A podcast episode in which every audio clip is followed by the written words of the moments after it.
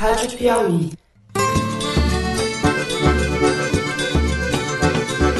Olá, está no ar mais um Foro de Teresina. Infelizmente, eu gostaria muito de estar fazendo isso, trazer os esclarecimentos ao Ministério Público, às autoridades competentes, mas não foi nem me dada a oportunidade de fazer isso. Eu sou Fernando de Barros e Silva, diretor de redação da revista Piauí. Hoje em dia, um precisa do outro. O Brasil precisa de vocês. E vocês, com toda certeza, em parte, precisam do nosso querido Brasil. E estão aqui comigo o editor do site da Piauí, José Roberto de Toledo. Fala, Toledo. Opa! E a repórter Malu Gaspar. Oi, Malu.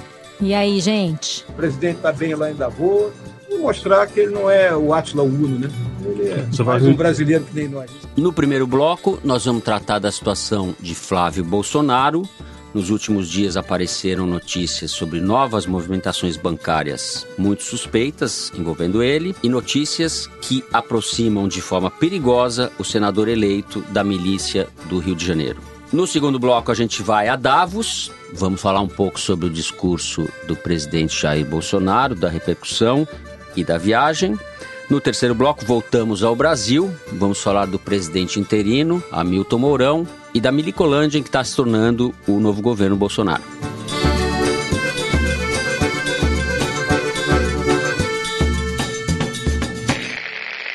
Muito bem, a situação do senador eleito Flávio Bolsonaro se agravou bastante em duas frentes. O COAF fez novas revelações envolvendo movimentações bancárias suspeitas dele. A gente soube, além disso, que a mãe e a mulher do chefe do escritório do crime, que é uma milícia aqui do Rio de Janeiro, formada por ex-policiais do BOP, que atua na zona oeste do Rio, a mãe e a mulher do Adriano da Nóbrega, é um ex-policial do BOP, que está foragido, trabalhavam até o final do ano passado no gabinete dele como deputado estadual aqui do Rio. Malu, vamos começar pelos depósitos? Podemos começar pelos depósitos. Já está notícia antiga no dia de hoje, mas é, acho que é importante a gente recuperar o fio, porque foi a partir daí que a situação do Flávio Bolsonaro se agravou. O Jornal Nacional divulgou na sexta-feira um relatório do COAF que mostrava 48 depósitos de 2 mil reais na conta do Flávio Bolsonaro, num total de 96 mil reais, feitos no único mês de 2017, sendo que alguns depósitos eram feitos em numa sequência e muito rápida, muito impressionante impressionante. 10, de 10 depósitos de 2 mil em 3 minutos, uma coisa bem atípica. E também o Flávio Bolsonaro pagou um título de mais de um milhão de reais da Caixa Econômica Federal. O relatório do COAF não diz como, mas aparentemente também uma movimentação atípica para o COAF. Isso chamou atenção porque o Flávio Bolsonaro tinha pedido para o STF para ter uma investigação sobre ele suspensa, alegando que ele poderia ter o direito ao foro privilegiado. O nosso ministro do do STF, Luiz Mata no peito Fux, chamou para hum. si a responsabilidade, matou no peito. Uma coisa que ele não fez para o governo do PT, ele fez para o Bolsonaro. E criou-se toda uma celeuma. E aí, como se não bastasse, o, o Flávio Bolsonaro foi às TVs dizer que ele estava sendo perseguido. Curiosa essa versão, uma versão que nós já ouvimos no passado de outros governantes sendo investigados, dizendo que estava sendo perseguido, que havia uma operação em curso para tirar a credibilidade do governo e atacar o pai dele, quando então acontece uma operação grande aqui no Rio de Janeiro, foi intitulada pela própria polícia como Operação Os Intocáveis, que se destinou a prender líderes de uma milícia muito grande, muito poderosa e muito perigosa aqui no Rio, chamada Escritório do Crime. Para o ouvinte que não mora no Rio, talvez não seja muito evidente quando você fala em milícia o que, que isso significa. As milícias são um poder paralelo que, assim como o tráfico toma conta de determinadas regiões da cidade, a milícia toma conta de outras. E ela vende não só proteção para os habitantes daquela área. Explica como... proteção, né? Porque é proteção contra eles mesmos. Mas né? é o que eu ia dizer. Proteção no sentido de impedir que entrem traficantes, mas também um julgo sobre aqueles moradores que são obrigados a pagar para os policiais que supostamente, né, vamos falar supostamente porque a questão é mais complicada, obrigam esses moradores a pagarem taxas para ter gatonete, que é a ligação clandestina de TV a cabo, ligação clandestina de luz, gás, fornecimento de gás, energia elétrica, que mais? Transações de E no grilagem caso, no de caso terra. dessa milícia específica e da região do- da zona oeste do Rio, eles são acusados também de explorar o mercado imobiliário clandestino. e- Grilagem de terra pública e as milícias são um fenômeno que surgiu no Rio a partir ali dessa região, da zona oeste do Rio. São favelas horizontais enormes, regiões bem pobres, que o Estado não entrou e os policiais Milicianos. Toma, milicianos, policiais tomaram conta. E aí, o que que acontece? Quando se prende esses líderes, esse Adriano está foragido, a operação revela que a mãe e a mulher do Adriano da Nóbrega, que é esse cabeça dessa milícia super perigosa, estavam empregadas no gabinete do Flávio Bolsonaro na Assembleia Legislativa. Uma delas fez depósitos para o Queiroz e também se revelou que o Flávio Bolsonaro homenageou esses policiais no passado, otorgando medalhas a esses policiais. E são policiais que já eram suspeitos, um era suspeito, o outro era investigado por crimes cometidos com características de crime cometido por milícia. E aí, a gente tem que tomar cuidado com o que a gente vai dizer, porque assim, um outro dado é que esses membros dessa milícia podem ter ligação com o assassinato da Marielle Franco. Segundo o governador Wilson Witzel. Segundo o governador Wilson Witzel, segundo as investigações. Isso não quer dizer, obviamente, que o Flávio Bolsonaro está ligado à morte da Marielle Franco. Mas é razoável dizer que ele tem ligação com esses É, membros dessas milícias. Eu queria- e não quer dizer que ele está ligado, mas quer dizer que esse submundo, digamos assim, esse esgoto, ficou muito próximo do topo da República, né? A distância entre o topo da República e esse submundo das milícias ficou bem curta. Na verdade, essa ligação já era próxima há muito tempo e isso não ficou evidente para nós agora que começa a ficar. Porque quando você começa a ver a história do Queiroz, você entende um pouco como é que se chegou a esse ponto. O que, que eu quero dizer com isso? Eu tenho uma fonte na Polícia Militar que esteve com Queiroz no batalhão, 18º Batalhão de Jacarepaguá, no início dos anos 2000 e que presenciou todo esse processo. E aí me contou umas coisas, eu fui pesquisar na internet, nas notícias da época, e o que, que você consegue concluir? O Adriano, o Queiroz estavam nesse 18º Batalhão numa época em que as milícias prosperaram e serviam a um coronel chamado Miguel Almeida Carlou, que era um sujeito muito conhecido ali naquela região por ter envolvimento com grupos de máfias de caça-níqueis. E esse sujeito, esse coronel, foi exonerado da polícia depois de uma investigação que afastou de um outro batalhão que ele chefiou 12 policiais ligados à máfia de caça-níqueis. Essas máfias obedeciam a um bicheiro aqui do Rio de Janeiro. E Queiroz, segundo esse policial me falou, era uma espécie de protegido desse coronel Carlou. São todos personagens de uma história que levou ao espalhamento das milícias dentro de um batalhão policial de onde saíram Queiroz, Adriano, que atuava em Jacarepaguá, que é a base eleitoral do Jair Bolsonaro. E vamos lembrar que o Queiroz não é amigo inicialmente do Flávio Bolsonaro. Ele é amigo do Jair Bolsonaro. Então existe um componente aí perigoso. É, porque- então nós não podemos ligar o Flávio Bolsonaro ao crime da Marielle, não há elementos para isso, mas podemos ligar sim esse esgoto da República, que representa as milícias, e o topo da República. O Jair Bolsonaro fez discursos a favor das milícias, não é mesmo, Toledo? Vamos lá. As milícias são a pior coisa que existe no Rio de Janeiro. Na minha opinião, são pior que o tráfico. Elas usam o poder do Estado, porque são policiais, são bombeiros, ex-policiais, quando cometem crimes, alguns deles são exonerados. Então, ela se confunde com o poder do Estado. A milícia, para quem não é daqui, pode até soar como uma coisa positiva, porque parece uma coisa paraestatal. Não é. É tão criminosa quanto o narcotráfico e, ao meu ver, mais perversa porque usa o poder do Estado para cometer os crimes que comete. E ela tem um leque de abrangência mais amplo do que o, o tráfico. E agora começou a disputar espaço com o próprio tráfico, né, nos últimos anos. Guerra Na- expulsa é. o tráfico de, de não, no alguns negócio de morros. droga, inclusive. Sim. É. Agora, porque eu acho que essa questão da palavra é importante, porque a gente nota que há uma certa, aspas, simpatia pela milícia, no sentido de que, ah, não, é melhor que haja milícia do que que haja o tráfico. A meu ver, é pior, porque você estimula a corrupção policial. Acho que esse é um ponto importante. O segundo ponto, a reação da família Bolsonaro a esse caso me lembra os Simpsons. Não sei de nada, não fui eu, já estava assim quando eu cheguei. Já estava assim quando eu cheguei. Essa é basicamente o resumo das declarações do Flávio Bolsonaro quando confrontado com a abundância de indícios contra o Queiroz e contra vários assessores que ele empregou no seu próprio gabinete, a mãe do ex-capitão Adriano, que foi expulso da Polícia Militar porque é acusado de homicídio Uhum. e ainda vai ser julgado, vai a júri popular provavelmente no mês de abril, e que é foragido da polícia desde o começo da semana, a mãe dele ficou uma década no gabinete do Flávio Bolsonaro. E a explicação do Flávio é: não, foi o Queiroz que contratou. Uhum. E se ela cometeu alguma ilicitude, é um problema do Queiroz. Ora, o motorista que tinha dificuldades para fechar as contas e teve que pedir um empréstimo de 40 mil reais, segundo o Jair Bolsonaro, para ele, e isso justifica os 24 mil reais que ele depositou na conta da Michele Bolsonaro, atual mulher do Jair Bolsonaro. Como é que esse cara, que supostamente tinha dificuldades financeiras, comandava o gabinete do Flávio, dando ordens, contratando, demitindo, e, pior, movimentou, segundo o Lauro Jardim, 7 milhões de reais na conta dele. Alguém aqui movimentou 7 milhões de reais na sua conta em poucos anos? Eu não movimentei. Como é que um cara que tem dificuldade, precisa emprestar dinheiro, movimenta essa quantidade de dinheiro? Tá tudo muito mais É, A explicado. gente Se ele- descobriu que é o gabinete do Queiroz, não, não é Se do ele Flávio, não né? comanda nem o gabinete dele, É. o que, que ele tem capacidade de fazer, né? Nesse caso, é interessante que a reação dos membros do governo, que foram evidentemente brifados, os ministros todos estão dizendo que esse é um caso que não tem nada a ver com a presidência da República, não tem nada a ver com o Bolsonaro, é um caso do Flávio. Vários ministros falaram isso.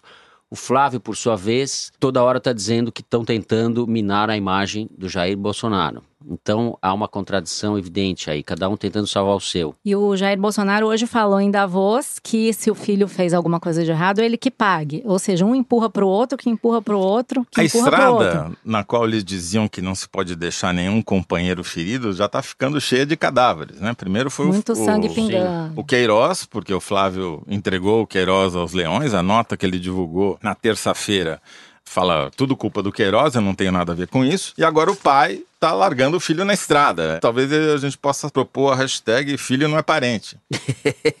Demorou muito pouco para a gente ver os Bolsonaro começarem a criticar o Ministério Público, a alegar que são alvo de perseguição, que a quebra de sigilo deles foi ilegal.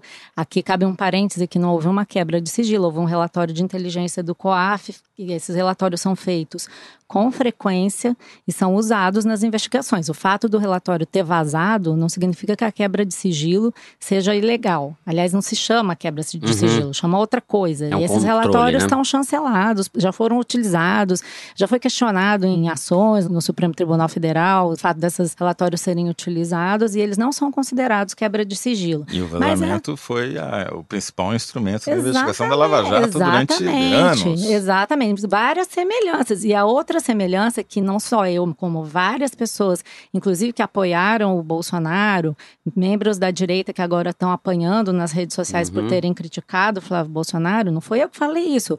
Vários disseram que se assemelha ao episódio do Bessias. Não sei se vocês lembram disso. Dilma Rousseff arrumou uma nomeação para o Lula ser ministro para ele ganhar foro privilegiado. O Flávio Bolsonaro, assim que teve uma chance, quis lá pendurar também no foro privilegiado. Ou seja, eu só lembrava de Janaína Pascoal em seu discurso na convenção que nomeou Jair Bolsonaro candidato a presidente, dizendo que eles tinham que tomar cuidado para não virar o PT com sinal trocado. Eu acho que já está configurada essa situação, né? Quando você se vê acuado, você usa os mesmos argumentos que você usava para desqualificar seus oponentes. E tem até o IUAS dos Bolsonaro, né? Os petistas tinham o IUAS, agora o Bolsonaro tem e o. Quer dizer, a transparência não vale nada. O seu discurso de campanha, a coisa é muito perigosa, como a gente já falou aqui, está se aproximando do presidente. Também não adianta o presidente falar que o Flávio que se explique, porque logo a gente vai entender que o Queiroz, por tudo que está sendo indicado aqui hoje, saiu uma notícia dizendo que ele tinha até uma van, explorava uma van na favela de Rio das Pedras. Onde ele ficou escondido aí, nesse tempo que ele ficou sendo procurado? Ele é um miliciano. Ele tem cara de miliciano, cheiro de miliciano, jeito de miliciano, mora na casa do miliciano. Então, e aí? Esse cara, 35 anos de relacionamento com o presidente da República. Não adianta empurrar um pro outro. As revelações estão vindo. E também não adianta dizer que é uma conspiração, né, Toledo? Sim, infelizmente, e essa explicação quem deu foi o próprio Jair Bolsonaro num discurso que a Malu desencavou dos anos 2000, É de 2008. defendia de alguma maneira a milícia num discurso na Câmara dos Deputados, está numa matéria hoje também nos jornais, É, o pessoal achou também. dizendo que O soldado da PM ganhava, na época, 850 reais, era obrigado a fazer bicos para poder se sustentar, fazia segurança privada e que isso era chamado de milícia. Ora, essa é a base militante do bolsonarismo. Se a gente for fazer uma estatística por cima aí de todos os policiais que atuam no Brasil, vai dar mais de um milhão de pessoas multiplicar por 4, 5, que é o tamanho da família, você já tem 4, 5 milhões. Mais os aposentados, vai quase 10. O que explica, de alguma maneira, a força desse movimento político que levou o Bolsonaro à presidência. Então, ele está intimamente ligado com esse segmento da sociedade, que é um segmento que tem, obviamente não na sua totalidade, mas tem uma parcela que no Rio de Janeiro é muito significativa, que está envolvida com crime. Então é impossível, na minha opinião, dissociar esse fenômeno do governo Bolsonaro. Está na raiz dele. Sim. Né? A questão da Marielle, que por enquanto não está conectada diretamente a esse escândalo, tem muitos elementos suspeitos. O carro que foi usado no assassinato da Marielle foi abastecido num posto em Rio das Pedras. Aí você fala assim, isso é coincidência. Bom, Rio das Pedras é quase caindo fora do município do Rio de Janeiro. Então não faz nenhum sentido alguém que vai matar uma pessoa no centro da cidade abastecer seu carro a 20, 30 quilômetros de distância, que dá no horário de trânsito uma hora e meia, duas horas para chegar lá os caras que foram presos, e segundo o governador Wilson Witzel, são os assassinos da Marielle, ou participaram do assassinato da Marielle, tem uma imbricação total com a milícia, com esse jeito de extorquir as populações pobres. Há uma conexão histórica desses personagens, como a Malu bem relatou, com a família Bolsonaro. Então, não se pode culpar ninguém por associação, mas a associação, para mim, é muito clara. Para mim também, e isso tudo que está sendo revelado joga nova luz ou torna mais sinistro e abjeta aquela foto da campanha daqueles dois deputados. Acho que vale até a pena citar o nome dos artistas: o Rodrigo Amorim, deputado estadual, e o Daniel Silveira, federal. Os dois deputados que estavam ao lado do até então totalmente desconhecido Wilson Witzel, segurando a placa da Marielle quebrada.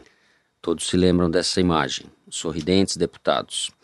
A Malu tratou do foro privilegiado aqui. Eu queria lembrar um pouco a decisão pornográfica do Fux, né? Um pouco incompreensível de atender o pedido do Flávio Bolsonaro. Não foi preciso nem levar um cabo e um soldado para o Supremo, né? Bastou é. o cara pedir que o Fux atendeu.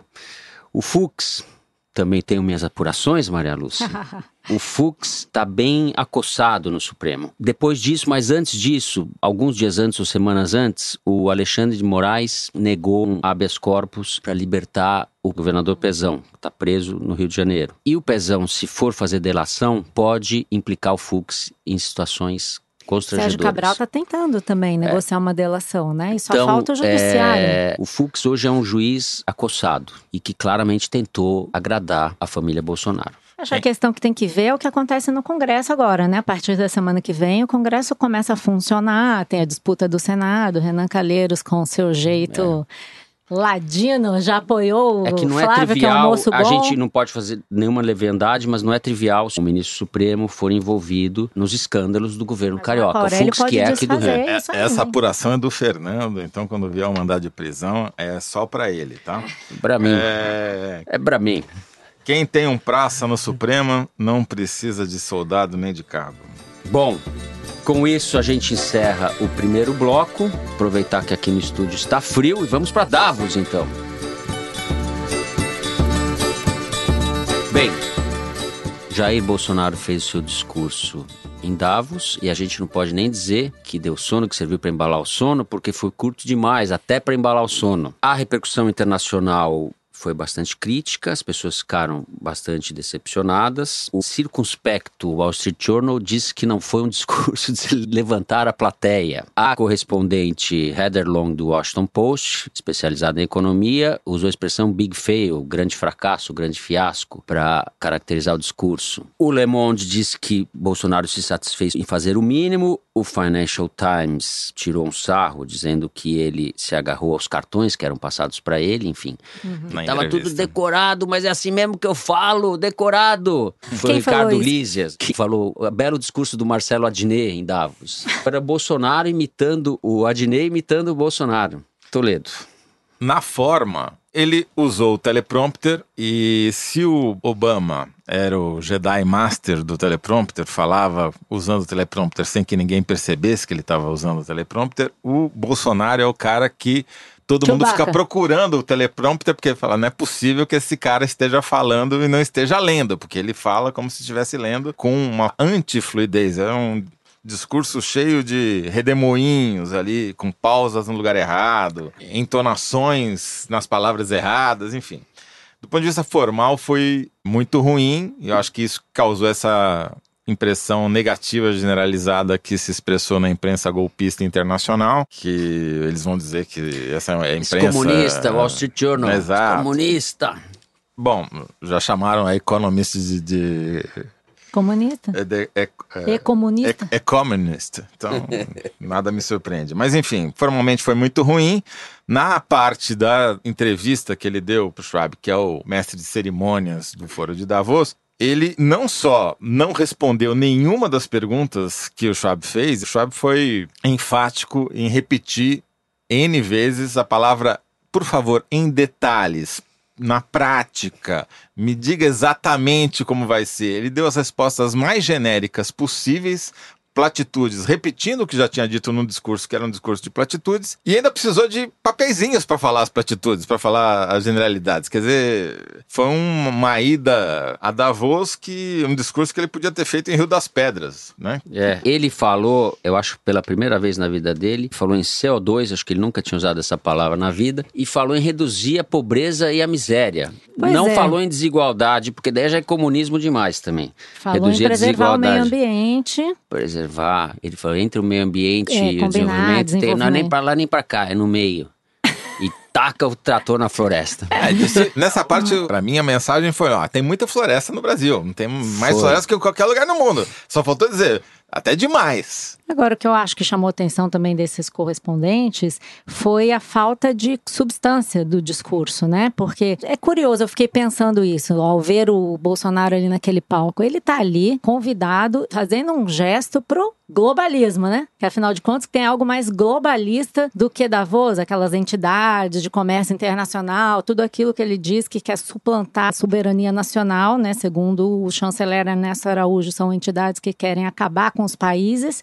Ele foi lá fazer continência para o globalismo e era uma oportunidade, do ponto de vista de quem olha o comércio global, toda a imagem do Brasil lá fora, era uma ótima oportunidade, porque o Brasil estava escanteado. Pra ter alguma substância, né? Era uma oportunidade de dizer coisas que as- os investidores internacionais querem ouvir. Eu fui olhar os discursos de Dilma, Lula, é, bem, Temer Mara fo- Lúcia. nos, outros, nos outros fóruns de Davos, e eles iam lá para passar recados. Ok, o Bolsonaro passou um recado, tá? Eu não acho que ele não passou recado nenhum. Ele falou de família, da direita, da Venezuela, essas coisas que ele gosta de falar. E fez dois acenos que foram destacados pelos jornais na falta de coisa melhor, que ele queria fazer mais comércio internacional, que o Brasil vai vender e comprar produtos de todos os países e tal, que não vai se isolar. Mas os investidores internacionais, eles olham para outras coisas. Então, por exemplo, quando o Lula foi, ele disse que ia fazer reforma agrária, ele disse que ia reduzir a pobreza, e ele fez um aceno para que o comércio fosse justo, e deu um monte de número lá, e falou um monte de coisas das políticas dele. A Dilma, mesma coisa, criticou vários pontos que ela achava que não eram legais no comércio global, fez lá uma série de críticas. O Temer foi lá expor as reformas, fez um longo relato sobre as reformas. O Bolsonaro falou genericamente, acho que por duas razões, assim, até antes dele fazer o discurso, alguns assessores falaram que ele não ia falar de reforma da previdência, Eduardo Bolsonaro também falou isso. E aí me passa duas impressões. Uma que eles não ou eles não acham que devem ficar falando sobre isso para os gringos, o que é um erro, porque hoje os fundos estrangeiros que investem no Brasil, os países que querem comprar coisas do Brasil ou vender para o Brasil ou instalar uma fábrica, eles querem saber se o Brasil vai ter estabilidade, se vai ter dinheiro para pagar as contas, e eles acompanham com lupa o que acontece nos países onde eles vão botar dinheiro. Amadores somos nós, eles são profissionais. Então você chega lá e não fala sobre reforma da Previdência, ou você acha que o cara não está interessado, que está errado, ou você acha que não é importante, o que também é muito ruim, uma sinalização muito ruim. Felizmente para o Bolsonaro, existe o Paulo Guedes, que está lá frenético, fazendo um monte de reuniões e aparentemente está conseguindo suprir um pouco essa lacuna, contando o que, que ele planeja para a reforma da Previdência, taxar dividendos, eh, vai garantir a idade mínima, mas mesmo assim, uma coisa que me chamou a atenção nas declarações de vários economistas e líderes aí entrevistados pelos jornais, diz respeito a essa coisa da mensagem vaga que o Bolsonaro falou. Muita gente dizendo que vamos esperar, os investidores estrangeiros estão esperando para botar dinheiro no Brasil. Os brasileiros estão eufóricos, a bolsa está batendo recorde. Mas a gente sabe que no Brasil tem uma série de movimentos de especulação, de curto prazo e tal, que podem levar a isso. A questão é, é uma oportunidade perdida de fazer um discurso. Já que você foi lá bater continência pro globalismo, então aproveita, entendeu? Acho que foi meio, do ponto de vista do Bolsonaro, ruim. Vamos ver se o Paulo Guedes é, reverte mais do que uma oportunidade isso, né? perdida, acho que foi uma espécie de, de vexame. Eu queria E- aproveitar só para fazer uma correção, porque o Bolsonaro Faça hoje vai se reunir com alguns líderes de países e um deles é o Giuseppe Conte, que é o primeiro-ministro da Itália. No último programa a gente falou que o Matteo Salvini era o primeiro-ministro da Itália. Eu falei isso. Foi completa derrapada. Na verdade, o Matteo Salvini é ministro do interior. Na empolgação, eu falei que ele era o primeiro-ministro. Ah, mas você está prevendo o futuro do É, Matheus pode Salvini. Ser, pode ser, pode ser. Mas aí hoje o primeiro-ministro de verdade vai se reunir com o Bolsonaro José Aliás- Conte lá em Davos. Há uma predominância de democratas e liberais, para usar a expressão da moda, na agenda do Bolsonaro lá em Davos, né? Uhum. É, o Orbán e por aí vai, né? Gente da mesma linha ideológica que ele. E para não deixar passar, vou copiar aqui a observação que o jornalista Jamil Chad, do Estadão, que é correspondente na Europa, Bom Jamil Chad. fez que é, tem 70 chefes de Estado e governo em Davos, 3.500 participantes, os presidentes das maiores corporações empresariais do mundo, e o cara vai almoçar sozinho um sanduíche para fazer Populismo, é. É populismo vagabundo. Mas de O- noite ele o jantou com o Tim Bolsonaro- Cook, hein, é, Apple? você, eu fiquei com inveja da sua, da sua imagem na semana passada. Você falou que o Wilson Witzel era uma mistura do que do Bolsonaro com o Com Sérgio Cabral. Cabral. Tudo que tinha de ruim um, com o que tem de ruim no com outro. inveja, é. E o, e o Bolsonaro me parece uma mistura de Pinochet com Sassá Mutema.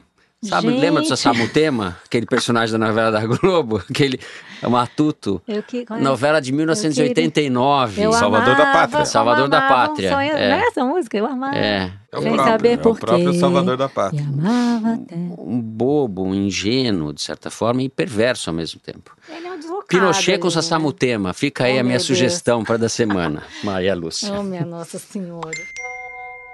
Bem, a praga rogada pelos nossos ouvintes que reclamam que querem dois furos de Teresina por semana, três, todo dia, toda hora, a praga pegou de novo. Bastou a gente sair do estúdio para que o Juan Guaidó, presidente da Assembleia Nacional da Venezuela, se autodeclarasse presidente junto com o Nicolás Maduro, quer dizer, ou apesar do Nicolás Maduro. Bom, eu entrevistei Matias Spector, que é professor de Relações Internacionais da Fundação Getúlio Vargas em São Paulo, sobre como a Venezuela acabou com dois presidentes. Olha, isso vem sendo costurado por Colômbia, Brasil, Argentina e Estados Unidos desde o início do ano. Isso já estava precificado logo depois da eleição do Bolsonaro, quando o Bolsonaro teve o encontro com o assessor de segurança nacional do Trump, o John Bolton, e depois quando do encontro do Ernesto Araújo com o secretário de Estado Pompeu.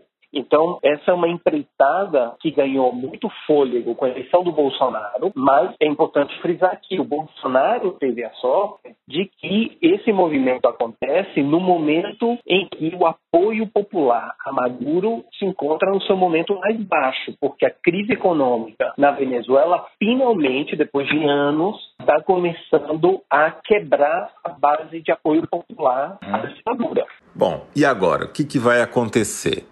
Há risco de haver uma guerra no nosso país fronteiriço, de haver uma intervenção militar externa? São questões que eu coloquei para o Spectre. As forças de segurança venezuelanas estão ainda com o governo Maduro.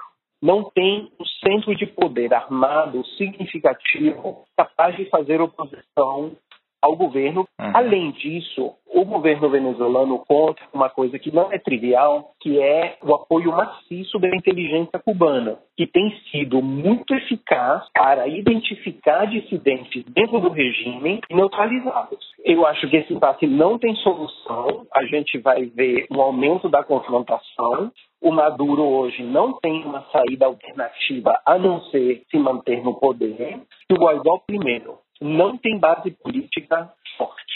E assim, não tem um programa de transição para a democracia. Neste momento, a Venezuela é um lugar onde você tem interesses americanos, interesses cubanos, interesses russos, interesses chineses. E neste momento, a ideia de que você vai entrar à força não tem apelo com nenhum desses atores. Você intervém e põe o que no lugar? Não é claro. Muito obrigado pela sua Imagina, um abraço. Tchau, tchau. Bom, com isso ou sem isso, a gente encerra o segundo bloco. Vamos voltar ao Brasil, falar do vice-presidente Hamilton Mourão e da presença militar que cresce cada dia mais no governo Bolsonaro.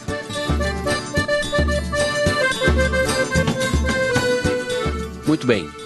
Jair Bolsonaro na Suíça e quem está cuidando da lojinha é o general Antônio Hamilton Mourão, nosso vice-presidente. É a primeira vez que um general assume o comando da República desde 85, quando Figueiredo deixou a presidência. Acho que a gente já pode aproveitar essa semana para falar da presença crescente dos militares no governo.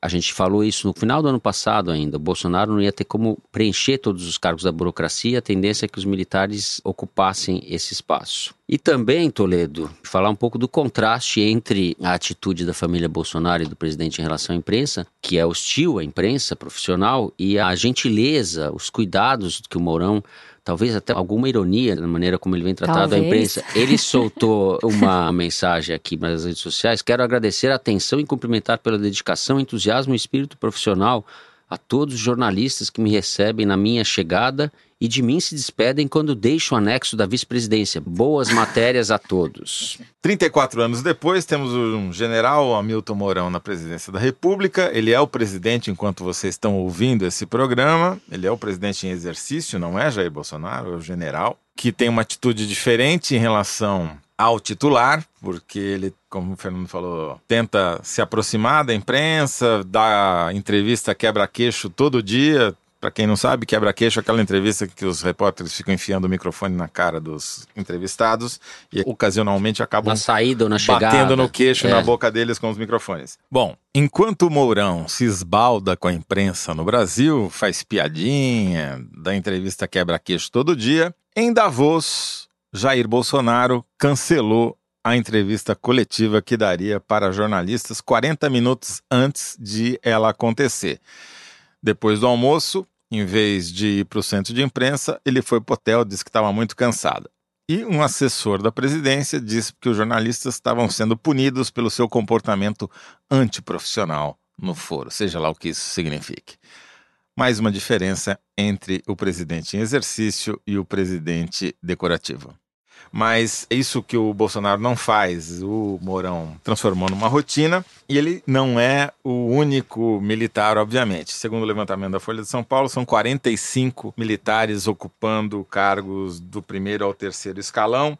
Ou seja, voltamos 34 anos no tempo, pelo menos. Né? Segundo o Bolsonaro, foi até curioso essa parte do discurso dele em Davos. Ele disse que, pela primeira vez na história do Brasil, o ministério tinha sido montado apenas pela qualidade técnica. Como foi... se ele fosse o único capaz de montar um não, ministério. Tudo bem, isso eu até entendo, mas hum. eles têm esquecido que houve os ministérios da, da ditadura, ter dito que na... É. Então na ditadura os ministérios não eram formados assim, mas ele vive elogiando a ditadura, não entendi muito bem essa parte. Eu mas, não sei se ele estava se referindo também a Damares, ao Onix. É, provavelmente. Não, o Ricardo Salles. O Ricardo Salles ou o Ernesto Araújo. É, exatamente. Acho que foi o Vélez Rodrigues. Agora, falando sério, a impressão que me dá é que o Bolsonaro está se transformando num presidente decorativo. Porque quem governa a parte das reformas é o posto Ipiranga. Quem cuida da infraestrutura, como os números mostram, são os militares, né? Eles ocuparam o Palácio do Planalto. Tem tanto general no governo que acharam até um Floriano Peixoto. E não é o cara que veio da cova, não, o ex-presidente. Não, é o cara que está vigiando Bebiano na presidência. Então os militares cuidam da infraestrutura. O Paulo Guedes cuida da economia e o Bolsonaro fica fazendo esses discursos de chefe de Estado, não de chefe de governo, né? As poucas vezes que ele se meteu a falar sobre coisas de governo, ele foi desmentido pelo próprio governo, que falou que ia aumentar o imposto, o IOF, etc, e teve que voltar atrás. A impressão que está me dando, é muito cedo ainda, não tem nem um mês de governo praticamente, é que cada vez menos ele vai se meter no dia a dia da administração, vai deixar isso com os militares, vai deixar com o Paulo Guedes e vai cuidar dessa agenda simbólica, digamos assim. Vamos ver como é que isso vai funcionar na prática, porque, como lembrou a Malu, dia 1 toma posse o novo Congresso, a Câmara e o Senado, e o primeiro teste do governo na política vai ser a eleição dos presidentes da Câmara e do Senado.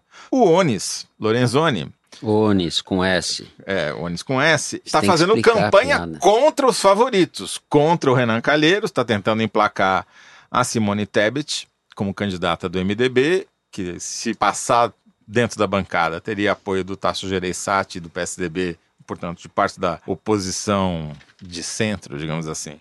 E, portanto, seria nova favorita. E está tentando também inviabilizar a candidatura do Rodrigo Maia à reeleição na presidência da Câmara.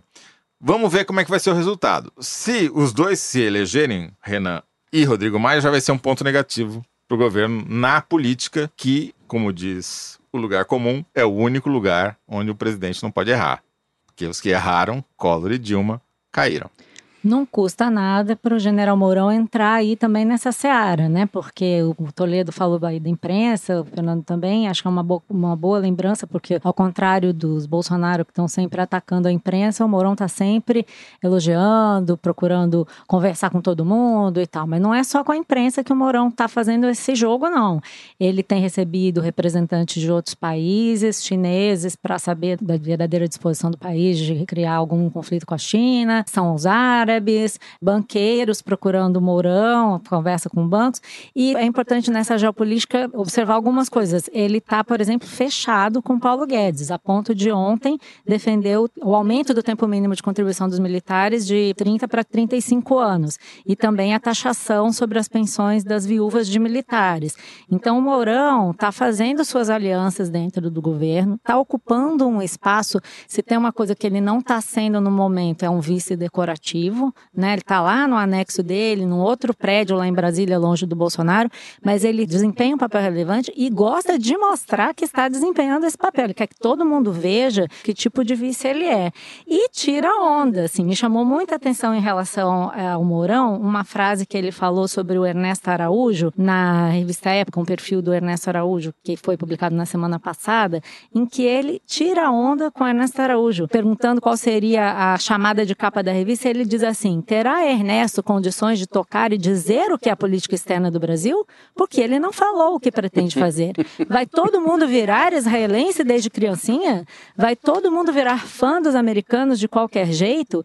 E aí finaliza: a diplomacia são métodos e objetivos, não um fim. É preciso inserir conceitos claros e não interferir em assuntos de outros países. Isso não está claro. Quer dizer, o Mourão está se revelando um sujeito ambicioso no sentido de que ele quer ocupar os espaços e, o Maurício, e quer ele dar não tirou só sarro do, do, Araújo, ele tirou sarro do próprio Bolsonaro próprio quando Bolsonaro. disse que o Bolsonaro ia lá mostrar que não era Átila o Uno. O Uno, ele fala é, essas coisas, ele fala que o presidente ele... às vezes fala sem refletir. E sabe o que é pior? Tem muita gente razoável que está dando graças a Deus. Felizmente nós temos um Mourão, é. olha a situação em que nós chegamos. A gente está, não tem nem um mês de governo, e está por enquanto claro que o Bolsonaro está sendo tutelado e está se deixando tutelar essa percepção tá feliz é com a tutela. crescente e há uma erosão precoce aí da imagem ética da família. Trincou é. É, essa, essa imagem. Quanto isso vai afetar o Bolsonaro e quando, ainda é uma incógnita, mas eu acho difícil que não afete de alguma maneira. A gente não sabe qual vai ser o desfecho desse caso do Flávio, mas é um caso muito grave e só cresceu nessas últimas semanas, né? Família... Nada se explicou e novas denúncias surgiram. E a família vai ficando com um aspecto folclórico, né? O Flávio com essas denúncias todas, movimentações suspeitas, envolvimento com milicianos o Carlos como Pitbull, que pega carona no Rolls Royce da presidência, e o Eduardo, o cara que foi levado para do... Davos é, e... e comanda o exército de. Da seita do Lavo de Carvalho. Que virou também piada, né? Porque a, o grau de belicosidade entre eles é maior do que o da oposição. Aliás, não tem oposição, né? O PT ninguém sabe, ninguém viu, mas não precisa também, porque a oposição. Eles tá mesmos resolvem o problema, é, né? Eles é só sabem fazer oposição, pelo visto. Você viu que o Olavo e Ernesto falando que Paulo Guedes atrapalha o governo, né? Tá bem dividido aí. As tendências estão se dividindo claramente. Militares Paulo Guedes. E o, os três ministros que o Bolsonaro citou no seu discurso foram o primeiro Paulo Guedes, depois o Moro e depois em terceiro o é, chanceler. Sérgio Moro que está quieto, né? Mas Maria as instituições estão funcionando. As instituições estão funcionando. Só um parênteses, Sérgio Moro quieto, quieto, que por favor me esqueçam. É. Quero só ver. Bem, que confusione. Com isso, nós chegamos ao final do terceiro bloco e vamos ao momento Kinder Ovo. A Malu tá péssima nesse gente, ano, né, Malu? todo mundo me trollando na Se internet. Ela tá péssima, semana... nós estamos péssima, menos a semana passada foi Meu um vexame. Deus, ninguém, ninguém acertou de gente, novo. Gente, olha, me mandem via Twitter TV, todos os áudios Feliciano. bons da semana, que é pra eu ir treinando. Pode soltar o áudio, Dani, por favor.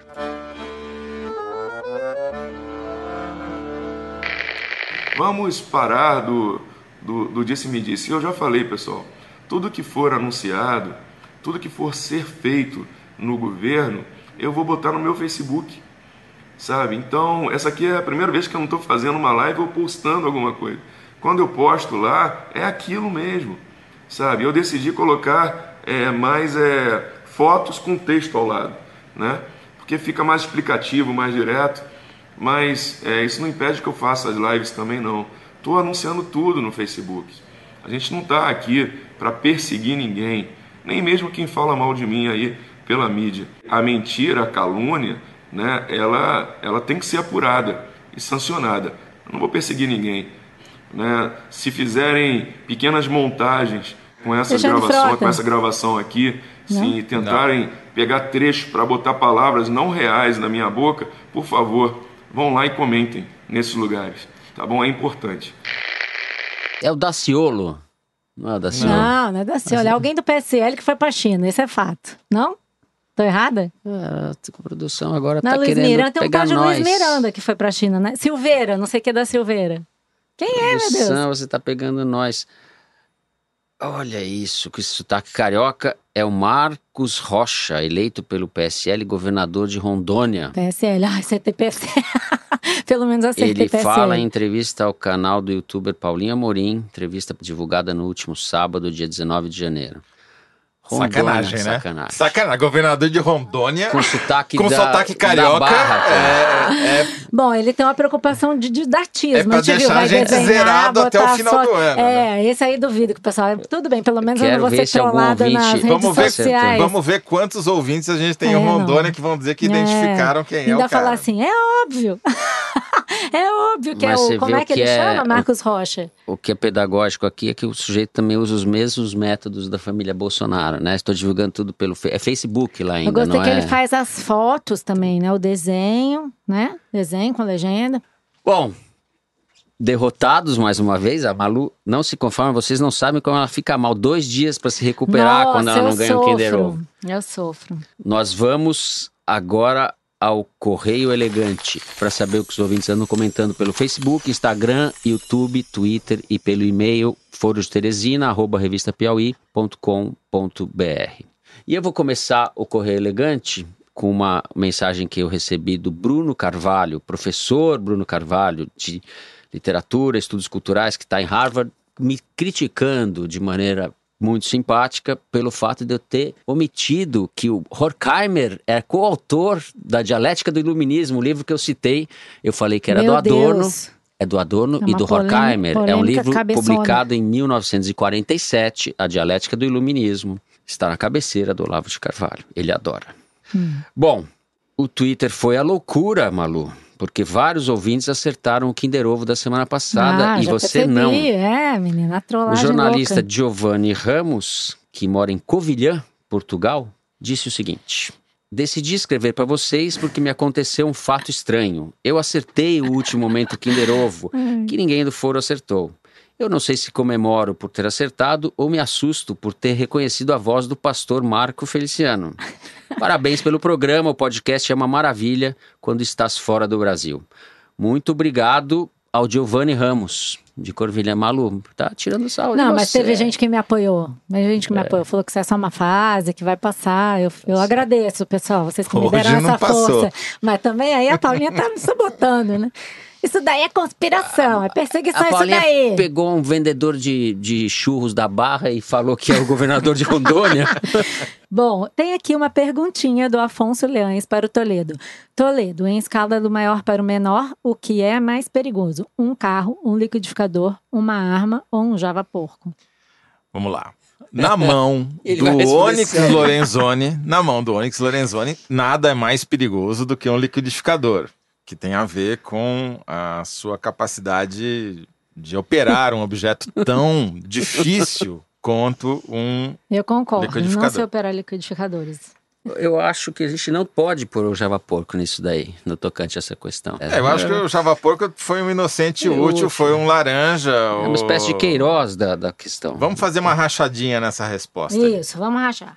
Tá? Bom, Você me dá um esse negócio do? Java Porco, no tocante a essa questão, tenho que registrar aqui o Arthur Carvalho, que mandou uma mensagem para Malu e para mim pelo Twitter, dizendo que desde que ele começou a ouvir o foro, foi a primeira vez no último 17 de janeiro que não se falou em Java Porco. Estamos falando. Pois é, foi uma falha indesculpável da nossa parte não ter mencionado o Java Porco no programa passado, então aqui a gente vai falar bastante mesmo que não tem assunto. Mas pra- é, pra olha, daqui a pouco vai aparecer o Suplicy com a renda mínima. Não, mas eu tenho outra de Qualquer Java coisa Porco. entra o Java Porco, a Ó, renda o mínima do Suplicy. O Fábio Figueiredo escreveu assim.